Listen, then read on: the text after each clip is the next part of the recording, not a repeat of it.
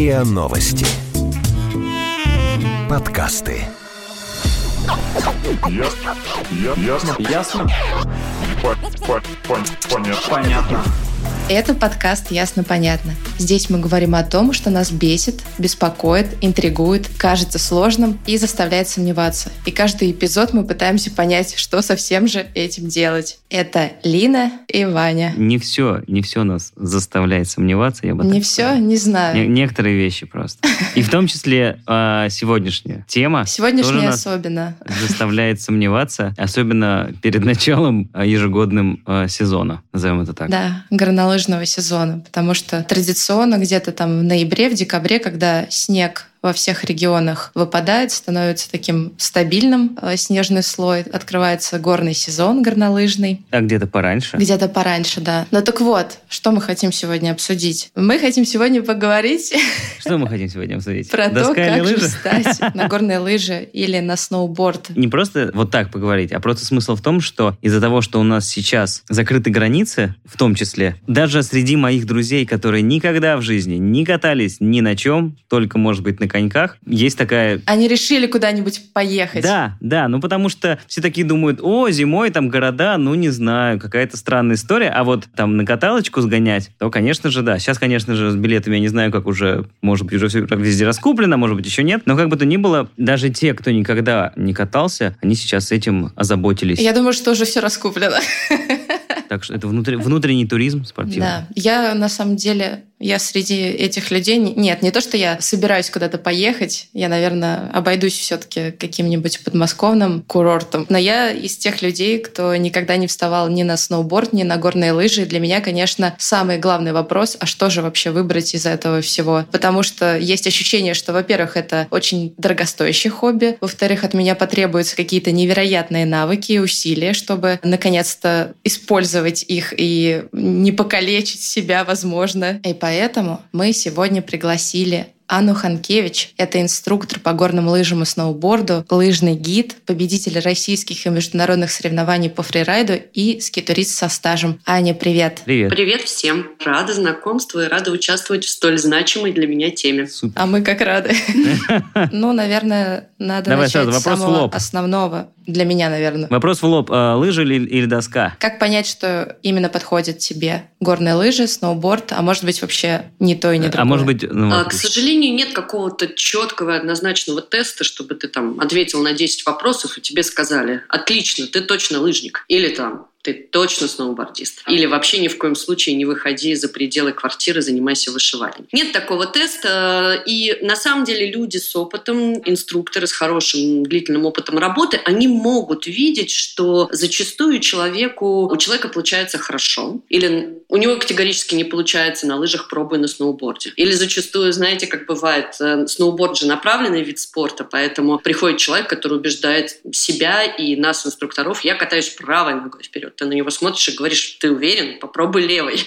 Он пробует, да, действительно, так было лучше. И делает сальтуху. Да, да, да, и сразу там делает какие-то не- нереальный прогресс. Э, То есть нет какого-то четкого теста, который бы нам дал понять, что точно человек э, будет хорошо кататься на лыжах или наоборот точно будет хорошо кататься на сноубордах. Но есть э, некоторые такие рекомендации, я сейчас их попытаюсь озвучить. Во-первых, если у вас есть что-то в анамнезе предыдущего вашей спортивной деятельности, ну, условно, вы мастер спорта по беговым лыжам, идите на лыжи, очевидно. Или там все детство гоняли на скейте, понятное дело, что вам лучше удастся сноуборд. Это первая рекомендация. Вторая рекомендация – посмотрите, с кем вы собираетесь кататься. А, ну, то есть наверняка есть какие-то друзья, с котор- за- вслед за которыми вы и едете на эти горнолыжные склоны, надеетесь с этой компанией в будущем кататься и путешествовать. И лучше выбирать, естественно, тот снаряд, на котором ваши друзья катаются, потому что будет очень обидно быть одиноким несчастным лыжником в тусовке сноубордистов или наоборот. А Если у вас есть какие-то проблемы со здоровьем, это третий момент, ну, про который можно подумать. Э, Ну, например, уже порванные связки на колени там где-то там заранее, задолго до. Ну, все считают и обоснованно считают, что горные лыжи – это спорт, который предъявляет повышенные требования именно к коленному составу. Поэтому, если есть проблемы с коленями, посмотрите в сторону сноуборда. Ну, и у сноуборда есть свои типичные травмы. Это, как правило, копчик, это повреждение спины, это повреждение кистей рук, потому что на них падают. А зачастую это черепно-мозговые травмы. Если вот в этом списке что-то у вас уже пострадало заранее, то, соответственно, выберите противоположный снаряд. Ну и, наконец, последняя рекомендация, что в целом сноуборд предъявляет выше требования, особенно на самом начальном этапе, выше требования к общему чувству как бы баланса, равновесия, координации. И если это чувство хорошо развито, это легко можно проверить там любыми балансбордами в любом фитнес-зале. Если это чувство развито, то, скорее всего, у вас все получится хорошо. Если оно не развито, то, возможно, лучше стоит продумать про лыжи. Ну и последнее – это какие-то физические параметры вашего тела. То есть, э, сколько я не смотрю, чем выше человек, тем сложнее ему удерживать этот самый баланс на сноуборде. Ну, понимаете, центр тяжести выше, и, соответственно, возможность куда-то упасть в, в какую-то сторону, она тоже выше. И, как правило, из высоких э, людей чуть лучше получаются лыжники, нежели чем сноубордисты. Вот какие рекомендации по выбору предварительному. А если, например, человек такой, хорошо, я буду кататься на лыжах. Приехал на курорт впервые, в первый же день, очень сильно упал. Ну, например, что, конечно же, логичный такой, но никогда в жизни. Потом в следующем году в сезоне такой, ну, теперь и на доске. Опять же, у него какая-нибудь травма случилась, ну, такая, типа, неприятная просто, там, не, не страшная. И все. И таким образом, это вот просто, я почему так говорю, у меня э, был товарищ, который очень хорошо катал на доске, на скейте. И один раз он очень сильно сломал ногу. И после этого он просто уже на психологическом уровне, ну, то есть он сейчас на скейте кататься может, но ему очень страшно, как будто бы у него заблокировался вот этот вот в голове участок мозга, который отвечает за трюки. И он прям, ну, не может делать трюки больше. Прям он, у него опять вот это вот, видимо, возникает эта история. И как бы это уже такая супер крайность. Но вот с точки зрения... Зато там, у него разблокировался инстинкт самосохранения, наверное. И разблокировалось колено, наверное. А, ну, действительно, ты говоришь о каких-то крайних случаях. Это надо очень постараться, чтобы вот подряд и сначала на одном, на другом произошли какие-то несчастные случаи. Понятное дело, если что-то происходит, какая-то травма, то, как правило, у любого человека, даже если он к тому времени уже долго и много катался, даже если он не в первый раз, не новичок, после этого, как правило, бывает какая-то пауза. Насколько она будет длительная, ну, зависит от человека. Возможно, навсегда он прекратит этим заниматься. Ну и все зависит от серьезности последствий да, этой травмы. Это, вот кто-то возвращается, но я часто встречаю в своей практике людей, которые приходят и говорят, ну, я вообще-то самоучка, вот я там научился кататься до какого-то уровня, и все было замечательно, но потом, да, я очень сильно упал, и сейчас я чувствую, что у меня блок. Пожалуйста, помогите, да. И там начинается уже такая работа, в которой не только инструкторство, да, надо сказать, я по своему первому образованию психолог. Я закончила Ого. факультет психологии МГУ, и мне часто очень приходится это применять применять э, в своей работе. То есть, когда у нас идет задача справиться с какими-то страхами и блоками, это уже совсем другая тема. То есть, тут уже не столько инструкторство,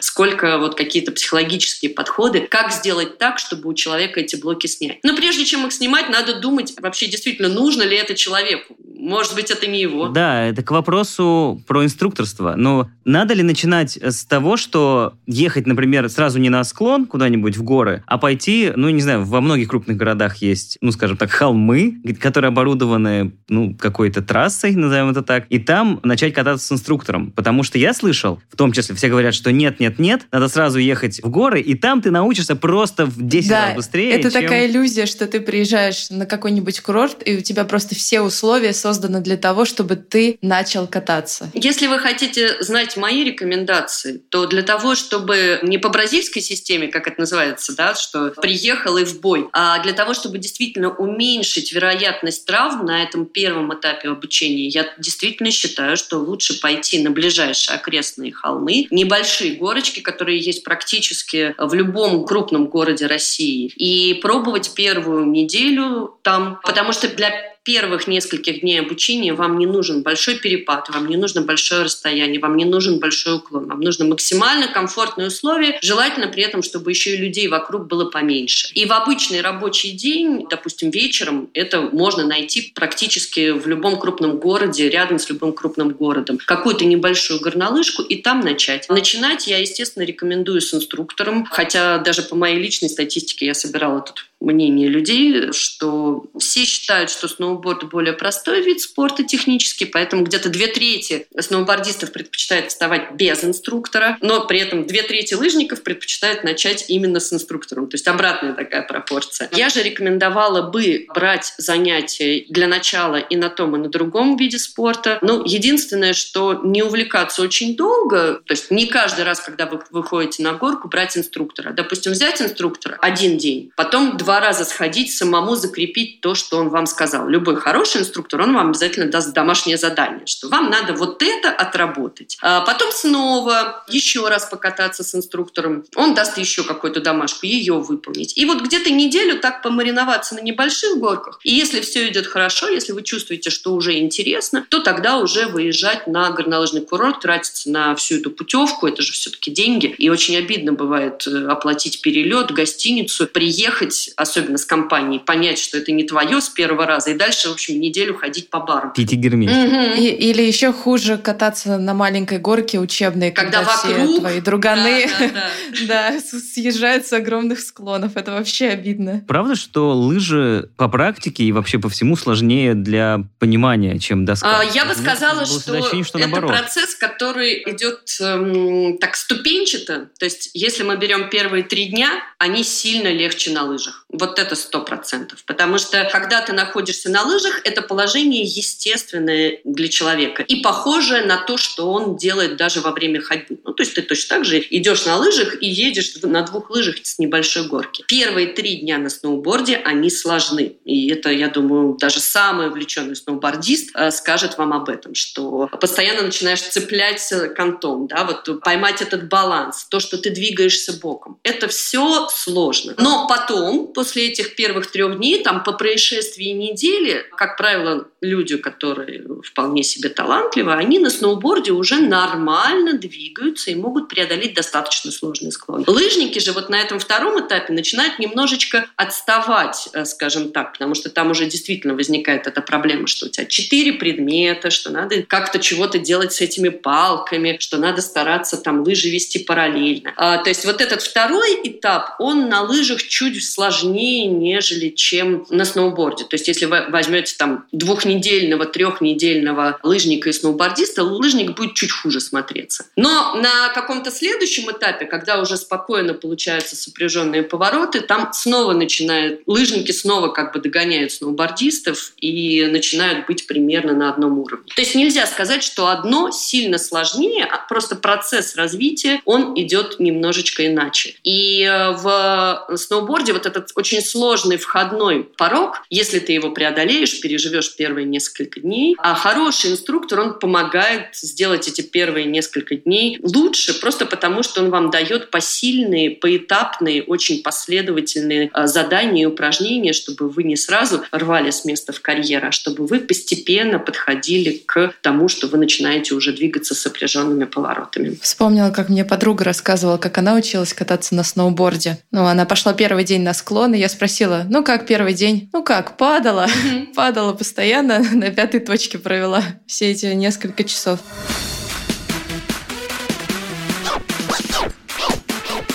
Ясно? Понятно. Есть ли какие-то преимущества у сноуборда перед лыжами и наоборот? Есть однозначное преимущество сноубординга перед горными лыжами – это меньшее количество предметов, которые вам необходимы для того, чтобы ехать. И качественное различие этих предметов. Ну, то есть все приверженцы сноубординга, они в один голос говорят, зато у нас ботинки удобные. Ну, действительно, обувь для сноубординга, она более удобная, более комфортная по сравнению с лыжными ботинками, это совершенно точно. Чуть попозже могу сказать, как с этим бороться, если вы все-таки выбрали лыжи. Вот. И сам сноуборд, он один один, а не четыре разных предмета. И он короче, и по сумме он легче. То есть вот это вот а, однозначный плюс. Если, грубо говоря, вам надо на метро доехать до планируемого места катания, то сноубордист это делает легко и непринужденно. Ну, то есть он просто идет как в больших чунях а, в этих ботинках, да, и один сноуборд у него в руке. Все отлично, да. Лыжник, в общем, мучается, что там говорить. То есть я, как правило, рекомендую сменку, что-то типа кроксов, только закрытых и чуть повыше они легкие, и потом их можно спокойно в рюкзачок скинуть. То есть сменка – это хорошо, если вы куда-то вам надо дойти больше, чем 10 минут до склона. И обязательно скреплять лыжи и палки стрэпом, ну, такой веревочкой для того, чтобы удобнее было нести, потому что иначе действительно замучаетесь. Если говорить про э, преимущество лыж, то лыжи дают э, больше возможностей на сложном рельефе. То есть если нам надо куда-то пройти в сторону, если нам надо, не дай бог, мы там уронили варежку, надо вернуться 2 метра выше по склону, то на лыжах это происходит легко, а на сноуборде это совсем затруднено. А, поэтому если работа связана с горами, то, как правило, люди работают на лыжах. Там те же самые горные гиды, если это, допустим, экстремальные фотографы или камерамены, они, как правило, все-таки лыжники. Лавинщики, сотрудники трасс, спасатели. То есть вот эти все люди, которым необходима мобильность такая, они выбирают, конечно, лыжи, и в этом преимущество лыж. Как говорит один мой знакомый, если бы наши предки охотились на мамонтов на сноубордах, мы бы вымерли. Вот, то есть прагматичность лыж, она, конечно, очевидна, но при этом прагматичность в использовании снаряжения сноубординга, она очевидна. А вот раз, если мы заговорили просто про, ну, скажем, про снаряжение, просто три совета вот грубо говоря, э, есть люди, которые еще не начинают даже катать, или, может быть, такие только вот попробовали с инструктором, и все, и бросились в магазин покупать какие-то, ну, не знаю, может быть, очень дорогие, может быть, посоветовавшие там знакомыми, ну, и те же и лыжи, и доски, и палки, все что угодно. Вот в какой момент нужно уже потратиться на там свою доску, чем кататься на склон и там арендовать? И там то же самое и обувь, там, грубо говоря. А, ну, тут на самом деле все просто. В первую очередь надо думать про обувь. Не про доску, не про лыжи, а именно про обувь. Потому что обувь – это самое специфичное, то, что должно действительно хорошо и удобно сидеть по вашей ноге. Не говоря, что, что с позиции гигиены, в принципе, вот пользоваться прокатными ботинками не очень удобно, но и с точки зрения дальнейшего прогресса лучше, чтобы у вас была ваша обувь, и особенно для горнолыжников, потому что у них, в принципе, не очень удобная обувь, чтобы у вас была ваша обувь, которая удобно сидит по ноге, которая, может быть, стоит, сейчас есть такой сервис, формировка ботинка прямо по вашей ноге. Ну, то есть его, грубо говоря, разогревают, вашу ногу туда вставляют, защелкивают, ботинок остывает, и пластик Навсегда. принимает э, форму ноги.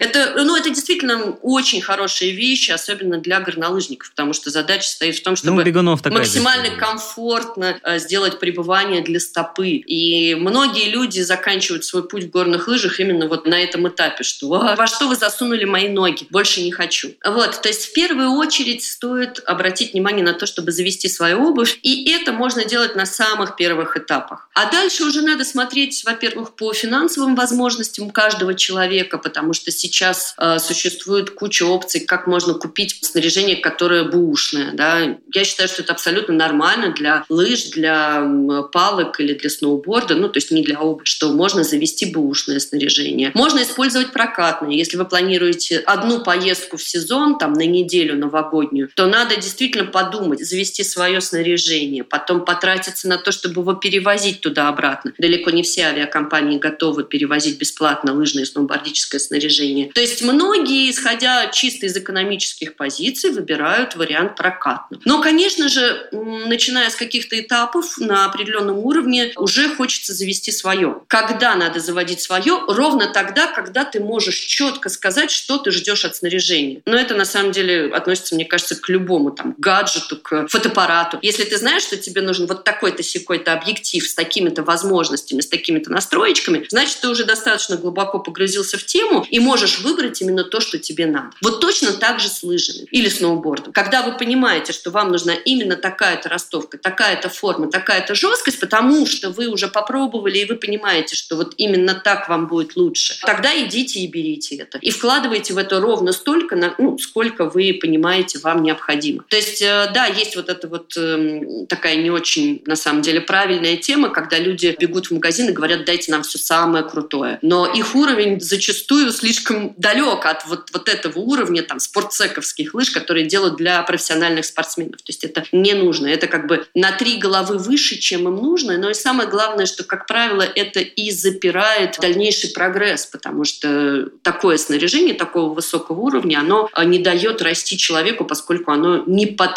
этот уровень человека предназначен. А я еще слышала, что в прокат нужно ходить обязательно со знающим человеком, либо с инструктором, чтобы выбрать и ботинки именно под себя, потому что сначала же ты не понимаешь, что тебе нужно, как вообще правильно выбрать, и это тоже... Ну, или ходить в грамотный прокат, поддержка. где просто стоит задача не самое или дорогое да. тебе втюхать, да, а действительно подобрать то, что удобнее. Да-да-да, это абсолютно верная рекомендация. То есть, э, конечно же, лучше в прокат идти так э, с понимающим, что вам нужно от этого проката. Но, э, насколько мне тоже известно, сейчас есть какие-то проблемы с прокатом снаряжения, по крайней мере, одежды, из-за как раз всяких ковидных штук якобы не разрешают это с точки зрения гигиены? Ну, если честно, я бы в одежду именно в прокат не брала бы тоже из-за этих же самых соображений, просто потому что, ну, зимняя одежда у любителей зимы, она в любом случае есть. То есть там нет супер высоких требований к тому, во что ты должен быть одет. Ну, это должна быть теплая, непромокаемая одежда. Зимняя куртка какая-то, какие-то зимние штаны с утеплением. А, но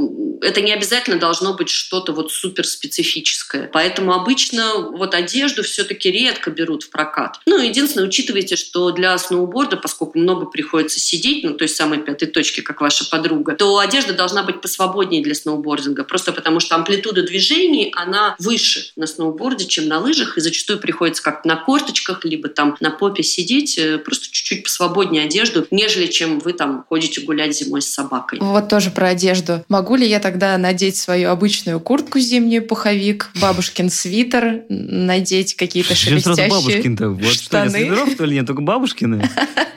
Но у меня есть шерстяной свитер, который мне связала бабушка. Если он вам нравится и придает хорошее настроение, почему бы не надеть этот шерстяной свитер? А что надо учитывать? Надо учитывать принцип э, многослойности в одежде. Ну, это по отношению к любому спорту говорят. Ну, потому что, когда мы начинаем двигаться, особенно когда мы начинаем заниматься чем-то новым для себя, мы очень активно потеем, нам жарко, мы пыхтим, мучаемся, страдаем. И, естественно, мы теряем много энергии, поэтому и это все с теплом выходит. Кстати, поэтому осваивать новые виды спорта очень хорошо для фигуры, к девушкам, да, чтобы их замотивировать на то, чтобы вставать на лыжи или на сноуборд. То есть похудение гарантировано. Но должна быть возможность э, грамотно сменить слои, то есть чтобы под этим бабушкиным свитером у вас все-таки было какое-то термобелье, чтобы вы могли, допустим, один слой убрать или добавить, чтобы таким вот образом варьировать. Но опять же, на первых этапах взять и вложить какие-то миллионы в покупку супер-супер крутой технологической одежды, мне кажется, не надо. Лучше подумайте про штаны. Вот если у вас есть э, штаны какие-то хорошие, непромокаемые, удобные, комфортные, то да. Я на первых этапах не против бабушкиного свитера. И вот как только вы почувствуете, что этот шерстяной ворот слишком сильно вам колет шею во время активного движения, меняйте на что-то чуть более современное.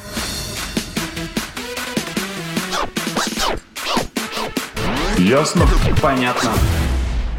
У нас есть, скажем так, тема отдельная, она забавная, но короткая. В общем, есть э, так называемая, ну, образно, в культуре, назовем так, катальщиков, некоторая война как да, Анна бы. уже, мне кажется, немного про это сказала. А у вас, а у нас ботинки чуть-чуть затронула. Да, просто у нас есть несколько, ну там, скажем, по пять претензий основных, какие и предъявляют лыжники, и какие предъявляют сноубордисты. Просто мы их сейчас назовем, ну просто чтобы, в принципе, поставить все точки над «и», что говорится. Потому что об этой войне даже я слышал, мне кажется. Но это такая какая-то больше фан, наверное. В общем, претензии лыжников. На сноубордах гоняют одни дети, которые не понимают правил поведения на склоне. А научиться кататься на сноуборде слишком просто. Сноубордистов больше волнует модная экипировка, чем техника катания. Сноубордисты не могут нормально сесть на подъемник и создают очереди. Сноубордисты любят посидеть компаниями поперек трассы. А что говорят сноубордисты? Лыжники портят пухляк, оставляя на нем колею и делают выбоины на трамплинах. Лыжники-фрирайдеры любят неожиданно выскочить на трассу из-за кустов. Лыжники больше времени проводят в кафе за глинтвейном, чем на склоне. Лыжники слишком серьезные и пафосные.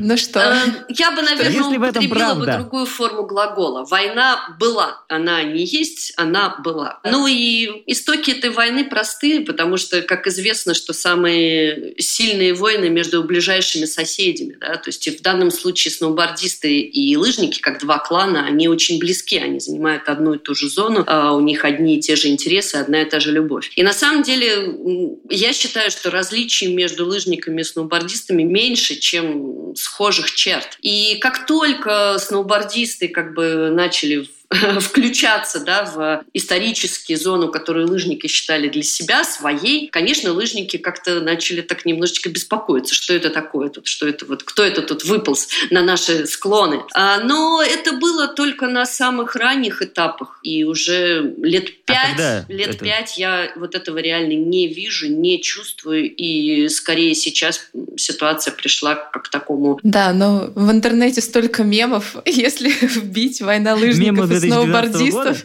Ну да, да. Наверное, а, не а того времени. Вообще, Сейчас это немножечко в прошлом. Стал? Понятное дело, что есть какие-то, да, моменты, которые чаще встречаются у одного вида, да, э, снаряда. Но сказать, что вот это прям до сих пор какая-то ярая война, я не могу. Опять же, тут э, большую роль сыграло развитие снаряжения, да, то есть э, почему, собственно, появился сноуборд? Потому что это интересный снаряд, на котором, в отличие от классических узеньких таких лыж, было очень легко кататься вне трасс по мягкому мягкому снегу. И э, за счет того, что он ну, достаточно симметричный и загнутый с обоих сторон, было легко кататься в другую сторону вперед, в свече, то, что называется. Да? И из-за этого было легко и прикольно делать разные трюки. Вот. Появились сноубордисты, здорово. Они заняли вот эти ниши, которые были, ну, не совсем пустующие, но которые были не столь развиты на лыжах. Это фрирайд и фристайл. Вот. Но, естественно, производители, они не дураки, и буквально через несколько лет они начали производить широкие лыжи с каждым годом все шире и шире, для того, чтобы было легче кататься по пухлому на лыжах. Они стали делать твинтипы, лыжи с симметричными, загнутыми концами, для того, чтобы можно было ехать спиной вперед. Тот же самый джибинг, там, скольжение по перилам, по железкам, это все появилось и в лыжах тоже. Поэтому как только появились фрирайдеры и ньюскулеры, это называется, да, то есть подонки на лыжах, которые точно так же там разбивают сноупарки, соответственно, вот сноубордистам стало понятно, что на самом деле тут не такая большая разница. Ни одни пенсионеры на, на лыжах там, в общем, чихпых катают по склонам и попивают Вот, я только хотела сказать. То есть сейчас в парке можно сказать. встретить и тех, и других, ну, если говорить сноу-парки. Если говорить про фрирайд, опять же, можно встретить и тех, и других. Если говорить про преклонный возраст, я лично знаю ни одного и ни двух э, сноубордистов, которые за 50, 50 плюс, и при этом прекрасно, хорошо себя ощущают на сноуборде и не собираются переходить на лыжи. Так что сейчас вот этот конфликт, он немножечко как бы подисчерпался, хотя, конечно, конечно, в свое время он был очень явен и Мне кажется, вот я просто загуглил, как у нас появился вообще mm-hmm. сноуборд и когда, и я прочитал, что его изготовил впервые Шерман Поп Пэмном, ну, в общем, какой-то мужчина из Мичигана в 65-м году, когда склеил две лыжи в одну mm-hmm, для своей дочки. Mm-hmm. Вот. А и, ты знаешь, что сейчас этого... сноубордисты начинают распиливать свои сноуборды, это называется сплит, а, для того, чтобы наклеивать комуса и ходить вверх на горку и не отставать от скитуристов. Да, мне кажется, я видел даже такое вот в каких-то вот... Есть же довольно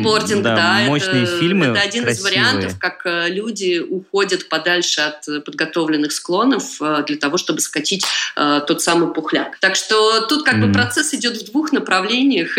вот. Но действительно, я не могу сказать... Ну, я сама человек не конфликтный, поэтому у меня никогда не было конфликтов на эту тему, и я действительно катаюсь и на том, и на другом, и испытываю удовольствие и от того, и от другого снаряда. Поэтому, наверное, я близка к обоим лагерям. У меня никогда не было конфликтов, и не было такого, чтобы я прям сталкивалась с каким-то очевидным неприятием с одной или с другой стороны. Это скорее ну, зависит от конкретного человека. А вот, э, опять же, возвращаясь к истории, про, э, которая у тебя есть даже в твоем описании, международные соревнования по фрирайду. Если мы говорим про фрирайд, там же тоже, ну, грубо говоря, это катание вне трассы, скажем так. Вот есть трасса, где... Это как вот на пляже ты купаешься, на, скажем так, пляже, которые со спасателями и там с вышками, а есть дикие пляжи. И вот э, здесь тоже самое есть трассы, которые оборудованы, а есть фрирайд, где, ну, в принципе, никто не контролирует. И, соответственно, здесь э, какой-то высший риск э, какое-то получение травмы даже. И вот я тоже относительно недавно смотрел фильм про катание на Камчатке. Я к своему стыду его не смотрела, но я просто много раз каталась на Камчатке, поэтому продолжай.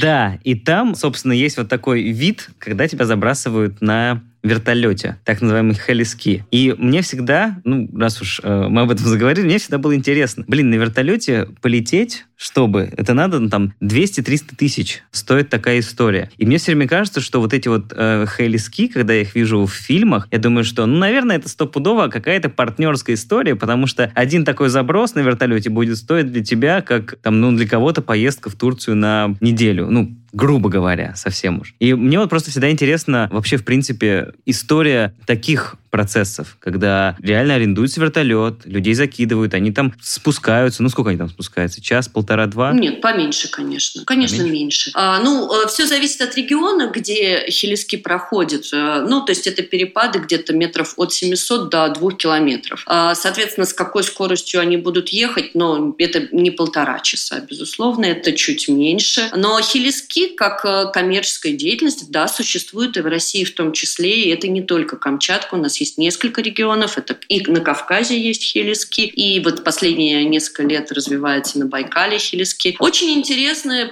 замечательное направление, которое действительно прекрасно тем, что э, ты катаешься исключительно по диким склонам, плюс что очень яркие впечатления чисто визуально от того, что ты летишь над этими вулканами, если говорится про Камчатку или над Байкалом, если говорить про Байкал. То есть это просто очень красиво. У многих складывается впечатление, что хелиски, для того, чтобы катать хелиски, нужно обладать очень высоким уровнем катания. Но это не так. Можно ну, выбрать склоны, да. которые будут, да, с нетронутым снегом, но при этом они по уклону будут не очень большие. И вот, например, Камчатка, если специально не стараться заезжать куда-то, где посложнее сложнее, то в целом это средний уровень, и любой человек, который хорошо, уверенно стоит на снаряде и пробовал, в принципе, катание в нетрас, для него это будет доступно. Это будет проще, чем внетрассовое катание с подъемника, просто потому что там нет много, ну, не разбито, нет следов. А, так что требования к уровню катания не столь высоки, но от финансово, конечно, это достаточно затратная история, что там говорить, но тем не менее есть э, определенная категория людей, которые могут себе это позволить потому что это очень интересно, прикольно. И желаю любому райдеру это попробовать хотя бы раз в жизни. Очень яркие впечатления. Здесь же есть история про... Ну, в чем, как мне кажется, одна из самых главных опасностей таких мест — это лавина. Ну, то есть мне ощущение, что первое, что может произойти плохого, там, ну, если ты хорошо катаешь и не въезжаешь в камни, это ты там подрезал где-нибудь снег, и он пошел. Вот, э, Любая коммерческая история с любой э, хилиский выезд, э, это выезд обязательно с присутствием гида, в обязанности которого и входит обеспечение безопасности, в том числе и с точки зрения лавин. То есть задача рядовых участников просто следовать указаниям гидов, и это очень сильно снижает риски. Естественно, оно не снижает риски до нуля. Ну, как известно, метеорит нам всегда может на голову упасть, даже если мы просто идем по улице, да, и понятное дело, что пребывание в горах, в, в горной среде, это в целом достаточно рискованное занятие. Но, по крайней мере, в задачи гида входит снижение этих рисков до приемлемого уровня. У меня есть мембранная куртка, где есть специальный датчик угу. лавины. Я узнала про это только спустя пару лет, когда ее купила, когда один товарищ мне такой говорит, о, у тебя на куртке лавинный датчик, если тебя куда-нибудь заметет, тебя по нему найдут.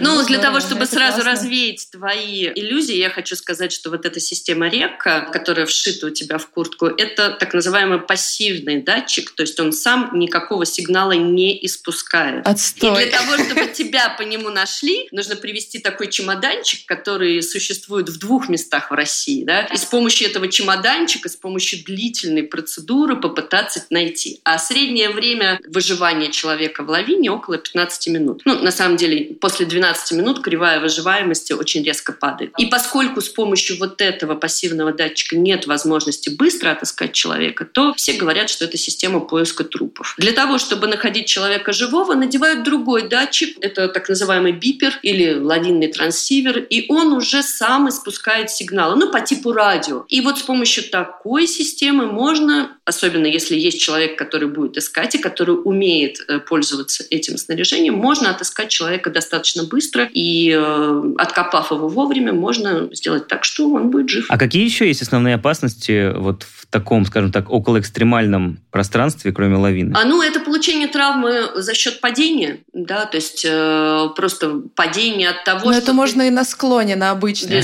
получить травму при особом да, таланте. Да, да. Ну, дело в том, что когда мы оказываемся вне трасс, как правило, наш уровень уже достаточно высок, мы в целом начинаем двигаться быстрее, и если что-то происходит не так, велик риск того, что человек упадет. А, но самое главное, что при этом осложнено обеспечение помощи этого человека. Да? То есть если ты упал на трассе, подъехали спасатели с окьей и быстренько тебя эвакуировали, доставили в больничку. Если это произошло вне трасс, то вот тут вот уже интересная история начинается, потому что добраться до пострадавшего далеко не так просто. Э, ну вот, пожалуй, это два таких основных риска. Ты правильно все указал. Первый риск – это риск падения и последующей травмы. Второй риск – это риск лавин. Ну и третий риск – это риск заблудиться и не попасть туда, куда надо, или попасть в какую-то безвыходную ситуацию, там, на обрывы, на скалы, там, в узкие ручей. Ну, то есть просто заблудиться. Смотри, а я правильно поняла, что человек вот начинает заниматься каким-то видом спорта, пробует себя в сноубординге, в горных лыжах, на чем-то останавливается, занимается, занимается, занимается, а потом в какой-то момент он понимает, что ему нужно что-то большее и идет заниматься фрирайдингом. Смотри, э.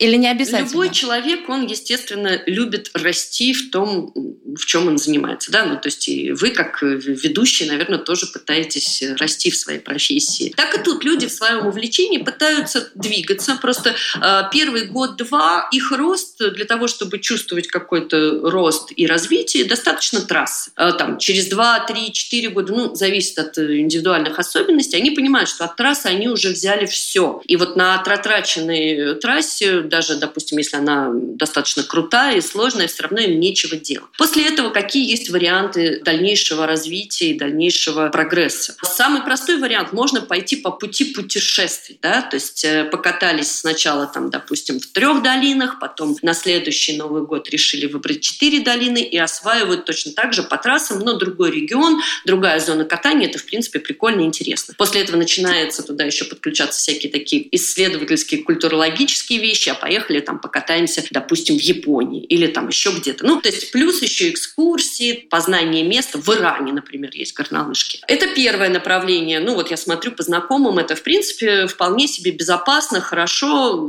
интересно, потому что вы узнаете новые регионы, новые места. Второе, можно пойти во фристайл. То есть тебе скучно на трассах, ты хочешь прыгать с трамплинов, полировать там перила. Это тоже интересно, прикольно, и это целое направление отдельное, важное, интересное интересно. Естественно, в основном молодежь туда уходит, потому что тут и риски выше, и травматичность выше. Ну, понятно. А еще одно направление можно увлечься трассы, так называемые, да, то есть трассовыми видами спорта, слалом, гигант. Это существует не только в лыжах, это существует и в сноубординге. Посмотрите, там олимпийский вид спорта параллельный слалом. Или в сноубординге есть интересная такое, такая дисциплина бордер-кросс, да, когда там они тоже из трамплинов прыгают, и их запускают по четыре одновременно, да, и они пытаются на сложной трассе понять, кто быстрее и кто круче. А, вот, это тоже отдельное направление, прикольное, скоростное. И, наконец, еще один из вариантов – это вот внетрассовое катание фрирайд. К чему человек склонится, ну, никто не знает. Опять же, теста не существует, кто из него вырастет. Это просто один из вариантов дальнейшего роста.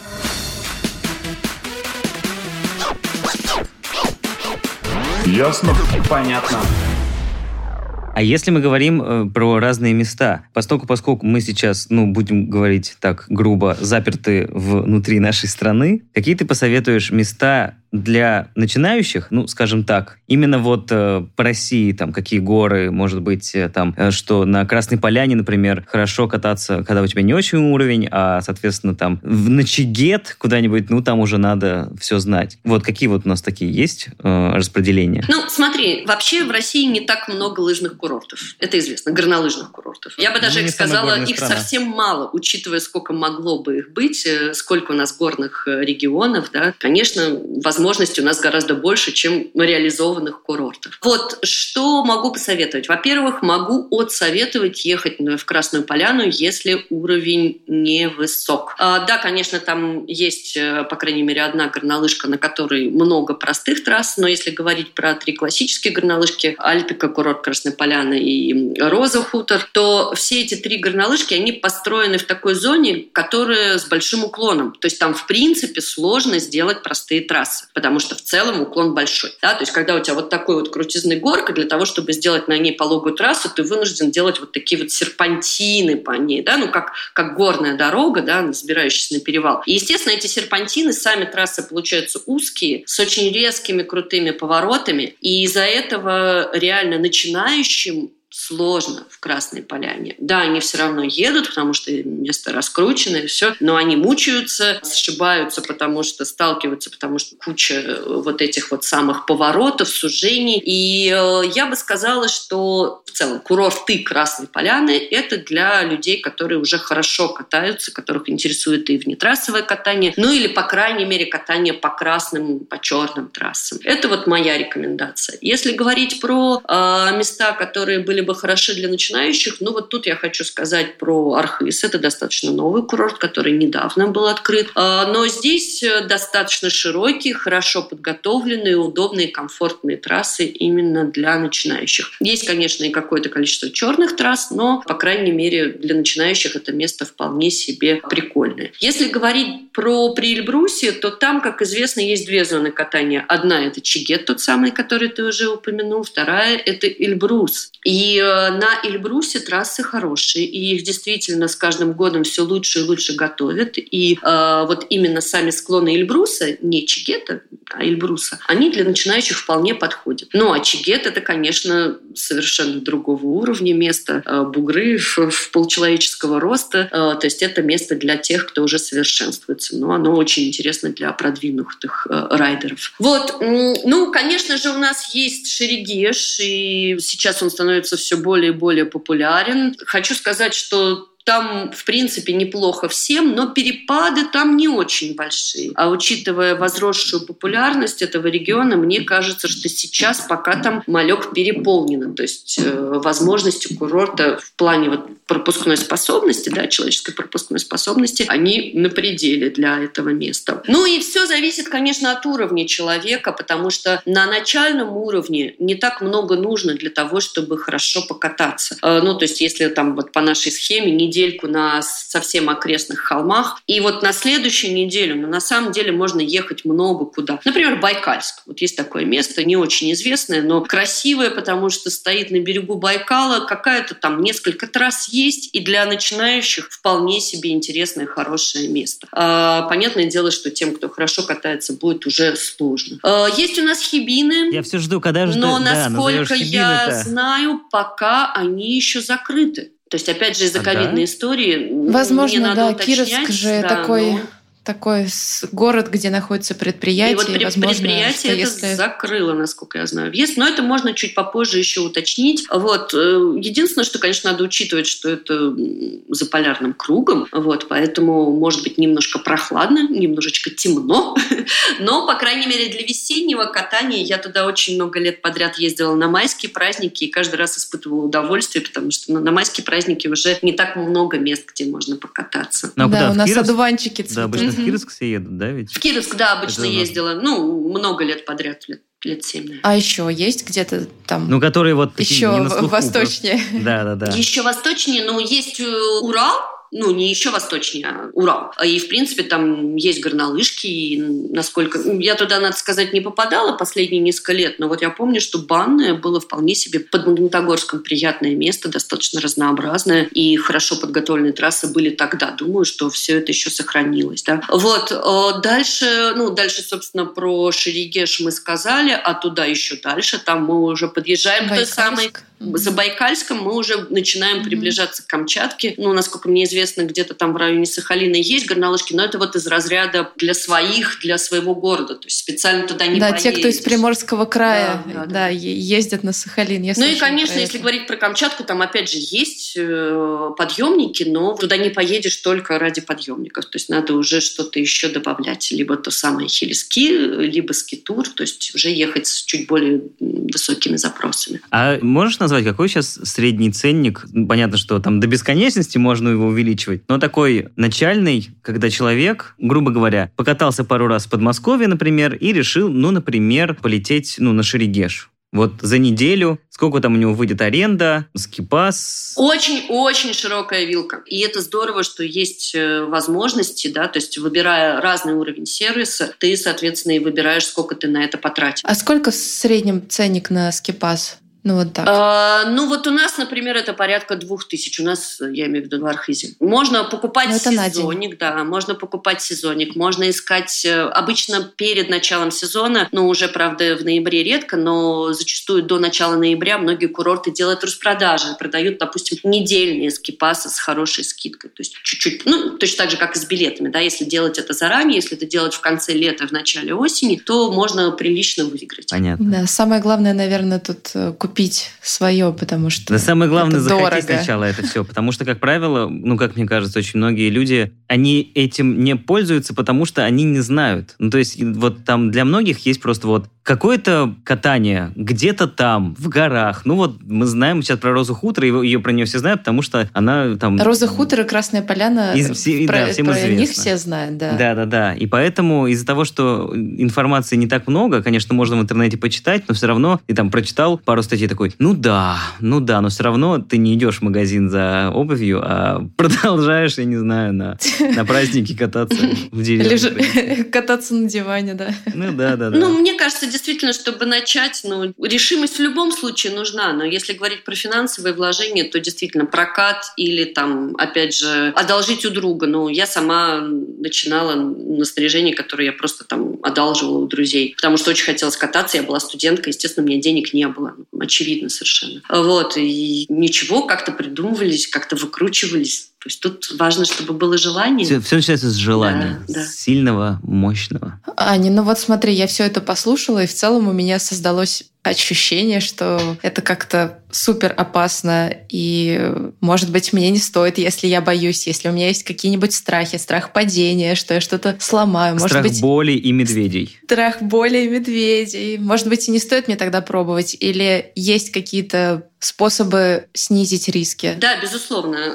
То есть, мне кажется, есть несколько пунктов, которые важны для того, чтобы снизить риск получения травмы, особенно на первых этапах освоения, что лыж, что сноуборда, это не важно. Да? Ну, в первую очередь, я всегда рекомендую разминаться перед выходом на склон, причем я это сама делаю на, ну, даже несмотря на то, что сейчас уже давно и много катаюсь, да, какая-то разминка, которая разогревает тело и которая уменьшает э, вероятность там порванных э, связок, это просто необходимо. Зарядка утром перед выходом на склон. Это важно, действительно важно. Важно, чтобы снаряга, которую вы подобрали, она подходила вашему уровню, даже если это прокатная снаряга, и чтобы она была хорошо отрегулирована. Особенно для горнолыжников, потому что куча всяких э, крученных переломов и порванных коленок были из-за того, что неправильно отрегулированы крепления. Не стесняйтесь 10 раз переспросить человека, который вам организует этот прокат, потому что он обязан подрегулировать крепление. И еще раз переспросить у инструктора. Проверьте, пожалуйста, все ли у меня в порядке с затяжкой крепления. Потому что это могло бы избежать кучи травм. А Я крайне настоятельно рекомендую использовать шлем как минимальную защиту. Да? Можно остальное опционально, но э, защита головы, голова это все-таки самое ценное, что у нас есть. А, Поэтому защита головы необходима на любых уровнях катания, на мой взгляд. А, Потому что мы подходим к самому главному. А, Зачастую травмы связаны не с тем, что человек сам упал, а с тем, что его сшибли. И вот от таких вот бешеных троллейбусов, как мы их называем, да, то есть э, людей, которые несутся неконтролируемо на склоне, не застрахован никто. У меня есть, по крайней Да, мере... не лыжники, не Это, сноубордисты. э, они да. бывают обоих видов, честно тебе скажу, да. А у меня у самой вот есть два примера, когда мои знакомые женщины-инструкторы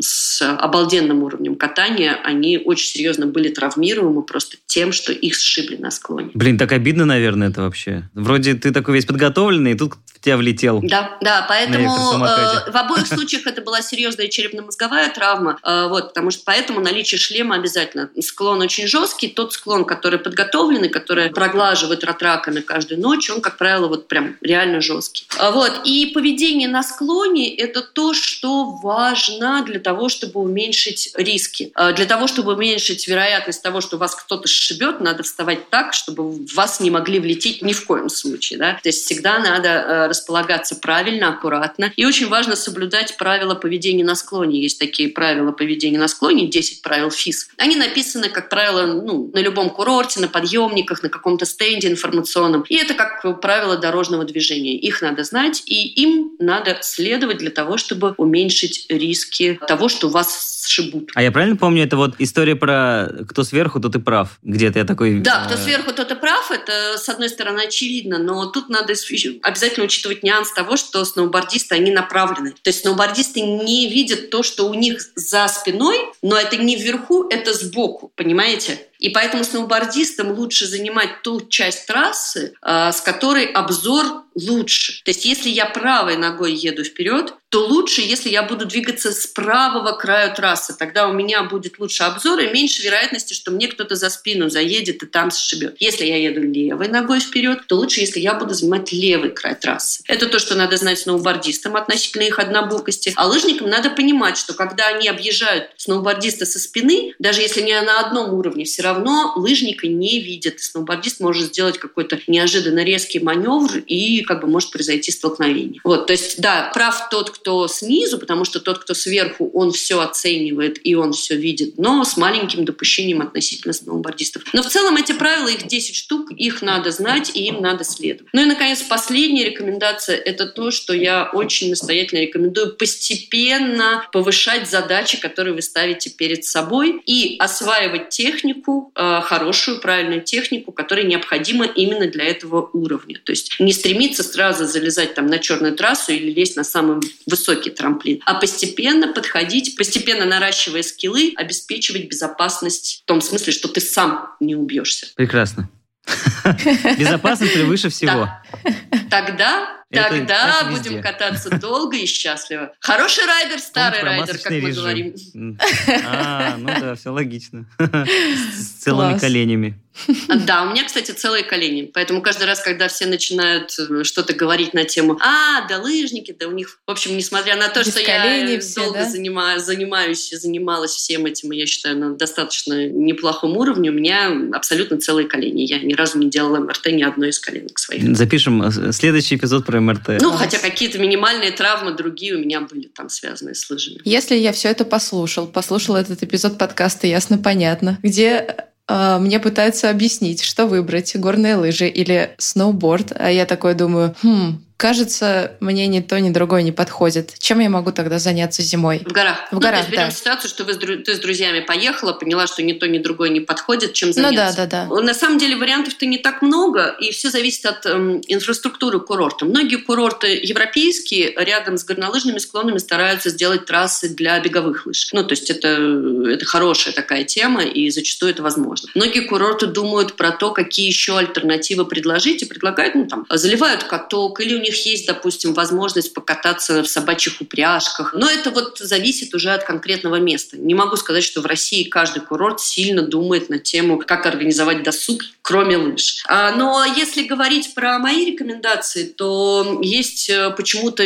незаслуженно непринимаемое во внимание в России а, направление, которое, тем не менее, очень хорошо развито и в Европе, и в Северной Америке. Это, а, они это называют сноушузинг, а по-нашему снегоступинг. То есть это похоже на трекинг, э, про прогулки по горам только зимой. Для того, чтобы не проваливаться в глубокий снег, ты надеваешь на ноги снегоступ. И после этого спокойно идешь и гуляешь по... Ну, на самом деле, куда хочешь, туда и идешь. Двухметровым да, сугробом. Да, не сильно проваливаясь в эти сугробы. Приятное, активное времяпровождение, то есть это не в баре сидеть. Понятное дело, что физически это достаточно затратно. Это, на мой взгляд, красиво, интересно, прикольно, потому что вокруг там заснеженные елки, голубое небо, снежные вершины. То есть все то же самое, что на лыжах, только, ну, только только без лыж. А, вот. И очень хотелось бы, чтобы это направление у нас больше развивалось в России, потому что ну, у нас все сделано для этого. У нас куча диких, красивых, интересных гор. А вот как раз... Куча снега. Да, со снегом все хорошо, а вот с инфраструктурой и другими опциями плоховато. Ну и вот мы в Архизе, конечно, будем пытаться всячески продвигать это направление. Я очень надеюсь, что это потихонечку будет входить в практику а, зимнего путешествия в горах. Ну, потому что даже тот же самый э, скитуринг, э, который сейчас на, на таком на подъеме, очень, очень интересно и активно развивающееся направление. Еще там пять лет в России толком никто этим не занимался. Там а 10 лет вообще были единицы. А скитуринг это когда ты надеваешь лыжи и просто ходишь то же самое, что поход. А, ты надеваешь лыжи, правда, единственное, с креплениями, у которых уже пятка не закреплена. А на изнанку лыж наклеиваешь направленный ворс, который скользит в одну сторону, но не скользит в другую. И тем самым ты можешь на лыжах, как на беговых, ну типа того, э, подниматься вверх в горку. Доходишь до верху горы, сдираешь эти камуса и едешь вниз, как фрирайдный спуск. Это очень хорошее, замечательное, интересное направление.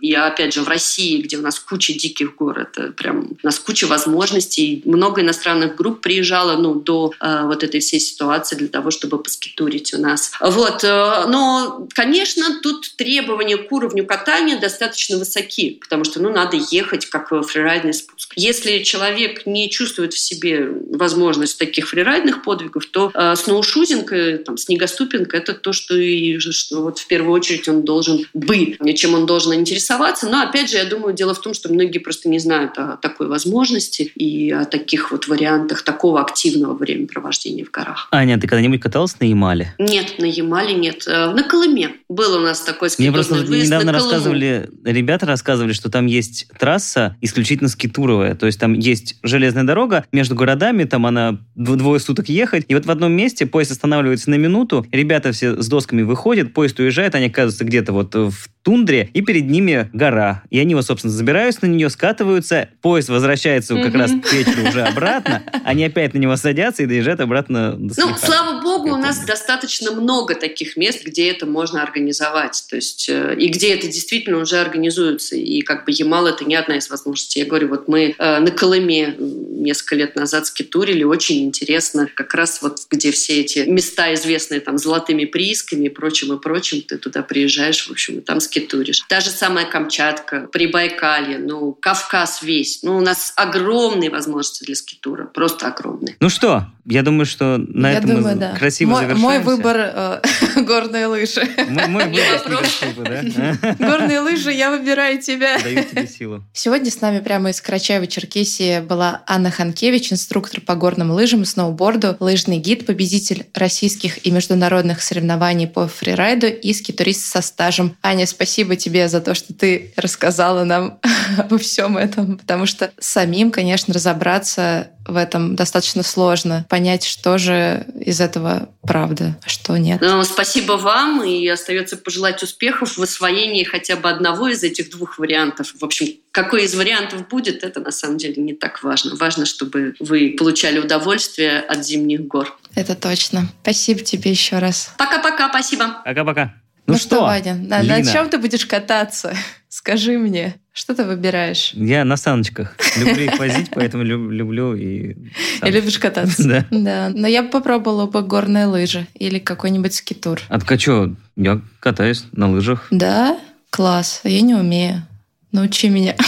Правда, последний раз я был только в Хибинах, поэтому... Я могу только поэтому... на беговых. Ну, беговые. Классика зимней физры, так сказать. Зимнего леса. Короче, заканчивая наш сегодняшний пассаж, хочется э, поставить московскую альтернативу, назовем это так. Она немножечко, может быть, жесткая по сравнению с тем, что у нас было до этого, хотя уже не так важно, мне кажется. Есть такая московская Saturn рок группа Saturn. Saturn рок это такой типа южный американский рок, то есть тяжеленький, но, но приятный, в общем, да. Группа называется Grizzly Knows No Remorse что переводится как, ну, типа, Гризли не знает пощады, там, сожаления, вот этого всего. Ну, короче, по хардкору все. Вот, и группе уже 10 лет. Я думаю, что многие ее знают, и концерты у них довольно мощные, и много народу приходит. Ну, как бы то ни было, классная московская ВИА, которая играет музыку как раз для того, чтобы кататься на доске и на лыжах а на классных российских курортах. Это Лина и Ваня, подкаст «Ясно-понятно». Заходите в наш инстаграм Риа Нижнее подчеркивание подкаст. Подписывайтесь, оставляйте свои комментарии к подкасту, предлагайте нам разные темы, в которых мы будем пытаться разобраться. И всем пока! Oh